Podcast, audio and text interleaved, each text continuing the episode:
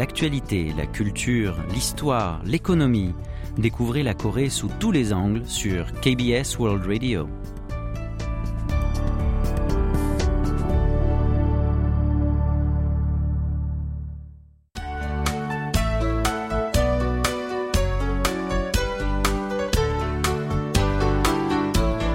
Séoul au jour le jour.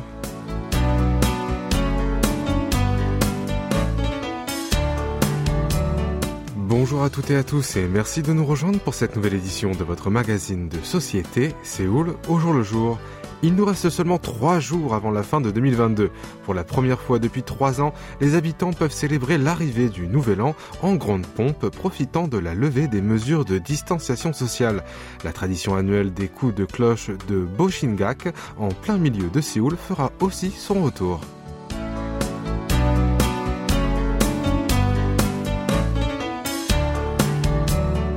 Alors qu'une grande foule est attendue dans le centre de la ville pour fêter le réveillon, la municipalité de Séoul a établi des mesures de sécurité en collaboration avec les collectivités locales.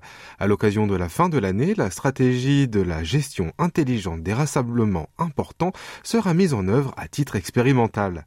Près de la station de Jonggak, où 100 000 personnes devraient se rassembler pour l'événement du Boshingak, le nombre de passants sera estimé pour mieux gérer la circulation.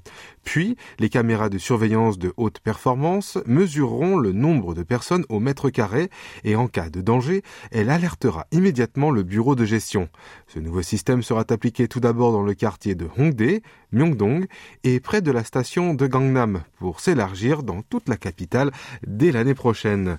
Quant à l'arrondissement de Jonglo qui accueille de différentes manifestations dont le festival des lanternes de Séoul et le Seoul Light Gwanghwa en plus de la cérémonie du Boshingak, il a mené une réunion conjointe avec les casernes de pompiers et de police et a inspecté les sites à l'avance.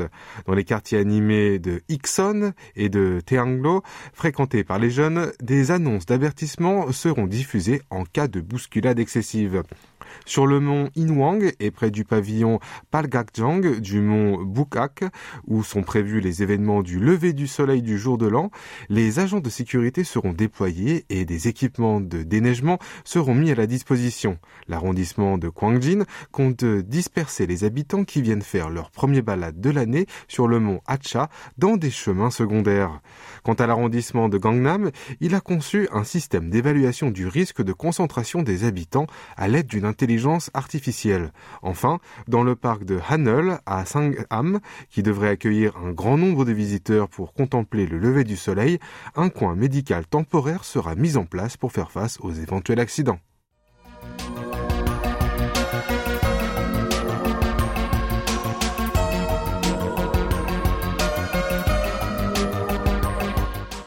L'économie tourne au ralenti et les entreprises ont réduit leurs dons à la société. Néanmoins, les citoyens continuent à venir en aide à leurs voisins. Parlons aujourd'hui des petits gestes de bon cœur dans la province de Jola du Nord. Kim Nam-soo, gérant d'un petit commerce de Buongpang, gâteau en forme de poisson près de l'université Wanguang, visite la mairie de Iksan à chaque fin de l'année. Ce pour faire un don d'une enveloppe de 3,6 millions de won, soit 2700 euros. Pour cela, il met de côté 10 000 won tous les jours. Cela fait 10 ans qu'il a commencé cette action de charité. Selon lui, il a dû fermer ses trois enseignes à cause de la crise asiatique de 1997. Et il comprend donc totalement la souffrance des gens dans le besoin. Il veut continuer à partager ce qu'il gagne avec ses voisins jusqu'à ce que la situation le permette. Dans la ville de Jang-up, les frères Kim Yong-jung et Kim Hae-jung ont fait cuire des buongpang la semaine dernière dans un coin du parking de la mairie. Ils ont organisé ce petit événement pour partager les goûters d'hiver avec les fonctionnaires et les habitants. Selon l'aîné, ce n'est pas un plat de valeur, mais ils se sentent heureux de voir leurs voisins apprécier les gâteaux. Ces deux hommes, qui sont respectivement maires du village de Unhak et Baekyang, ont récemment donné une tonne de riz à la collectivité locale. Yang-soo, patron d'un restaurant à Buan, a quant à lui installé une boîte de donation de pièces. Quand la fin de l'année s'approche, il les récupère pour les offrir à la mairie. Cette année, 210 000 won, soit 150 euros, ont été récoltés. Les adolescents participent également aux bonnes actions. L'enseignant du lycée de Sanbuk, Park Min-kyu, et ses élèves collectent les recettes du festival de l'établissement depuis 2018 pour offrir des briquettes de charbon aux classes défavorisées. Cette année, ils les ont livrées eux-mêmes chez les habitants dans le besoin le 10 décembre. Un peu plus tôt, en octobre, deux frères écoliers ont donné un million de won à la fondation du bien-être de Jeonju. C'était de l'argent de poche qu'ils avaient mis de côté pendant trois ans. Ils ont reçu une petite somme de la part de leurs parents à chaque fois qu'ils font une corvée, un acte de bonté ou qu'ils lisent un bouquin.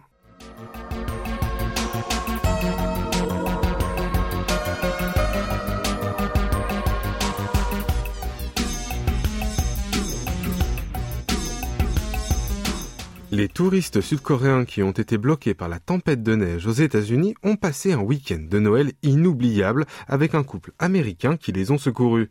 Selon le New York Times, Alexander Campagna et sa femme Andrea ont passé toute leur vie à Buffalo dans l'État de New York. Comme une chute de neige importante était prévue, ils ont stocké tout ce dont ils avaient besoin pour passer Noël tranquillement. Cet hiver, jusqu'à 100 cm de neige ont été accumulés dans cette ville et dans le comté d'Erié, où elle appartient. 12 personnes ont perdu la vie à cause de l'intempérie. Habitué aux tempêtes hivernales, le couple a rempli leur frigo avec toutes sortes d'aliments. Le 23 décembre, vers 14h, quelqu'un a frappé à leur porte. C'était des touristes sud-coréens qui ont été bloqués sur la route à cause de la neige. Ce groupe de 7 femmes et de 3 hommes sont partis de Washington pour aller aux chutes du Niagara en minibus. Mais la voiture s'est retrouvée coincée dans la neige et chez Joseph, un jeune homme qui était en lune de miel avec sa femme, voulait emprunter une pelle chez les Campagnas. Or, à la place de lui prêter l'outil, le couple a décidé de les accueillir chez eux. Donc, dix Sud-Coréens ont ainsi débarqué chez deux Américains inconnus. Ils sont arrivés dans le pays de l'oncle Sam il y a deux jours à travers une agence de voyage. À part le couple de Che, il y avait une jeune qui étudie à Indiana et ses parents, ainsi que deux étudiants venant de Séoul. Les hôtes et les invités ont regardé ensemble un match de football américain à la télé et ils ont concocté des plats coréens comme le tang, poulet braisé, pimenté et Bokum, porc sauté épicé. À la surprise des touristes, le couple américain était un grand amateur de la cuisine coréenne. Dans leur cuisine, ils avaient du kimchi et un cuiseur riz, ainsi que toutes les épices coréennes, comme de la sauce de soja, de la purée de piment et même de l'huile de sésame. Selon Che, tout le monde s'est régalé et les campagnats étaient très gentils et accueillants. Pour lui, c'était comme son destin de leur rendre visite. Le couple a aussi apprécié beaucoup cette visite inattendue et ils étaient ravis d'avoir créé un souvenir unique. Après cette expérience, ils ont même planifié un voyage en Corée du Sud. Le lendemain, la neige s'est quasiment arrêtée et la route était déneigée. Les voyageurs sont repartis vers New York c'était le couple de Che qui a prévu de célébrer le nouvel an à Times Square. Les autres regagneront le pays du matin clair cette semaine. Et maintenant, faisons une petite pause musicale avec Destin interprété par Cool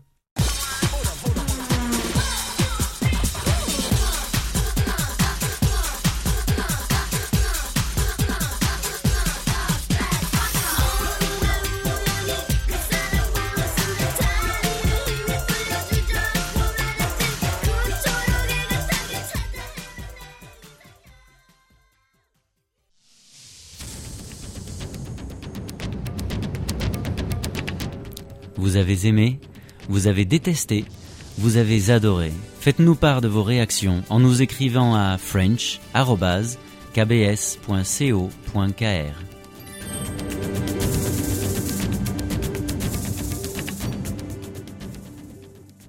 Eh oui, vous êtes bien sur KBS World Radio pour votre magazine de société Séoul le jour le jour en compagnie de Franck Atlani ce jeudi 29 décembre.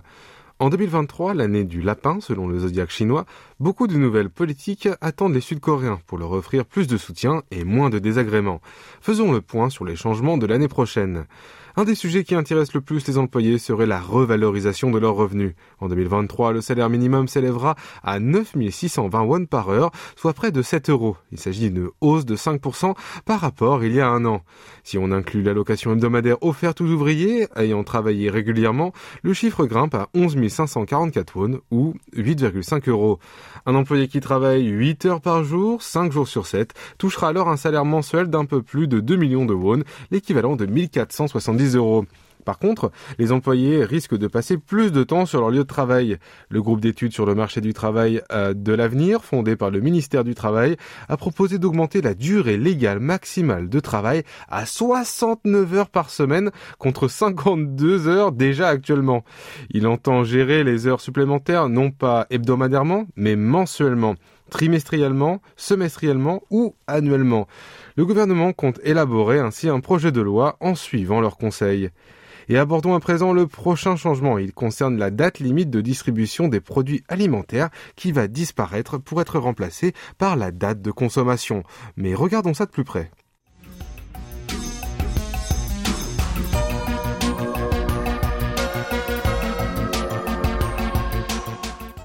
Partir de l'année prochaine, il faudra bien regarder ce que signifient les chiffres marqués sur l'emballage des produits alimentaires.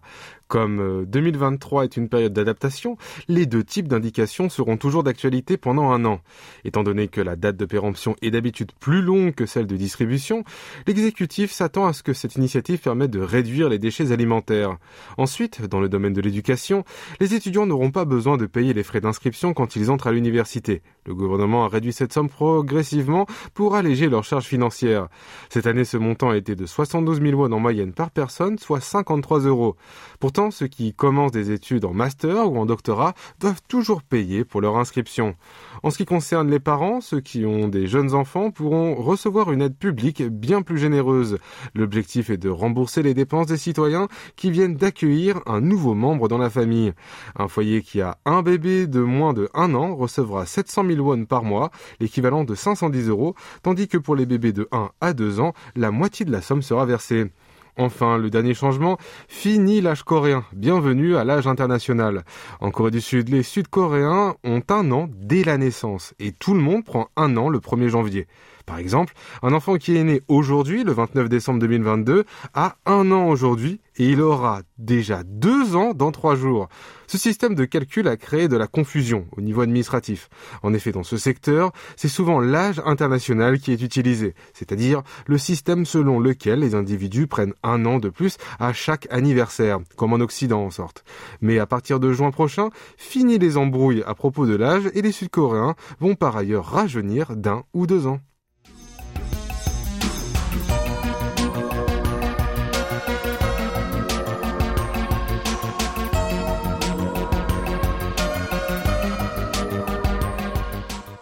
Le Ballet de l'Opéra national de Paris, le BOP, va livrer son spectacle en Corée du Sud en mars prochain, une première depuis 30 ans. Le centre de spectacle LG Art Center, qui vient de déménager dans le quartier de Magok à Séoul, a dévoilé la semaine dernière la programmation de sa série spéciale des concerts Compass 23. Ce sont en tout huit prestations d'artistes mondialement réputés. Celle qui attire le plus l'attention est Gisèle du BOP, qui se déroulera entre le 8 et le 11 mars. Interprétée pour la première fois par ce corps de ballet en 1841, cette œuvre est un des classiques les plus adorés par les amateurs de ballet avec le lac des Cygnes.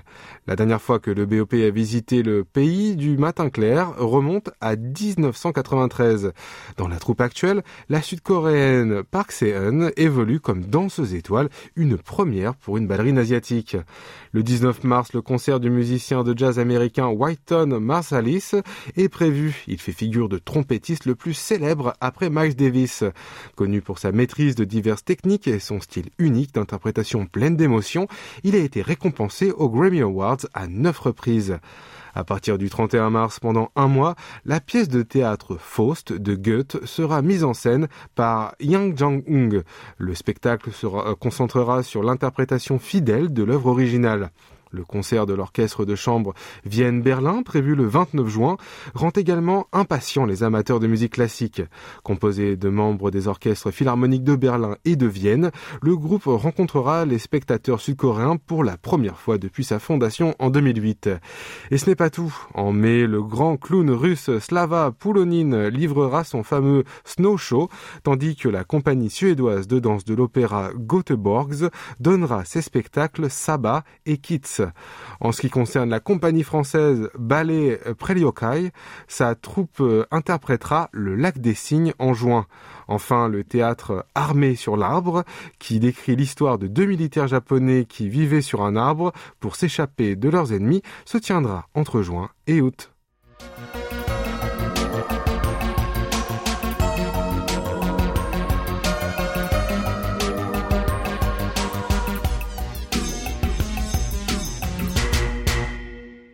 L'application de messagerie instantanée KakaoTalk est ancrée profondément dans la vie quotidienne des Sud-Coréens. Elle permet une communication pratique, mais pour certains, elle constitue aussi une source de stress, notamment à cause de groupes de conversation.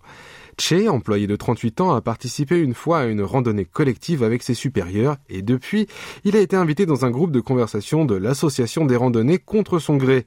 Il est fatigué par les centaines de messages qui y sont publiés chaque jour, mais il n'ose pas sortir du groupe par peur d'être mal vu par ses supérieurs. Quant à Jo, une femme d'une trentaine d'années, récemment mariée, elle a été invitée par un groupe de chat de sa belle famille.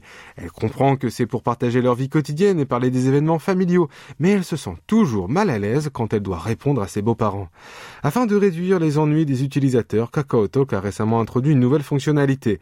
Sortir du groupe sans l'annoncer aux autres membres.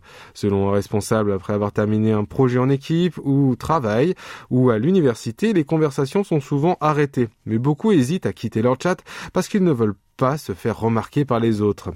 Mais pour le moment, cette fonction est disponible seulement dans les chats en équipe, que seuls les abonnés du cloud peuvent ouvrir. L'avantage de ce groupe spécial est que les membres qui l'ont rejoint au milieu peuvent voir toutes les historiques de conversation et des données partagées, et seul le chef du groupe peut expulser les membres. Pourtant, comme les utilisateurs de ce service payant ne sont pas très nombreux, les internautes demandent à l'entreprise d'appliquer le même service pour les groupes de conversation ordinaires. Le géant du numérique a déclaré qu'il prenait en compte cette opinion, mais le calendrier n'est pas établi pour le moment.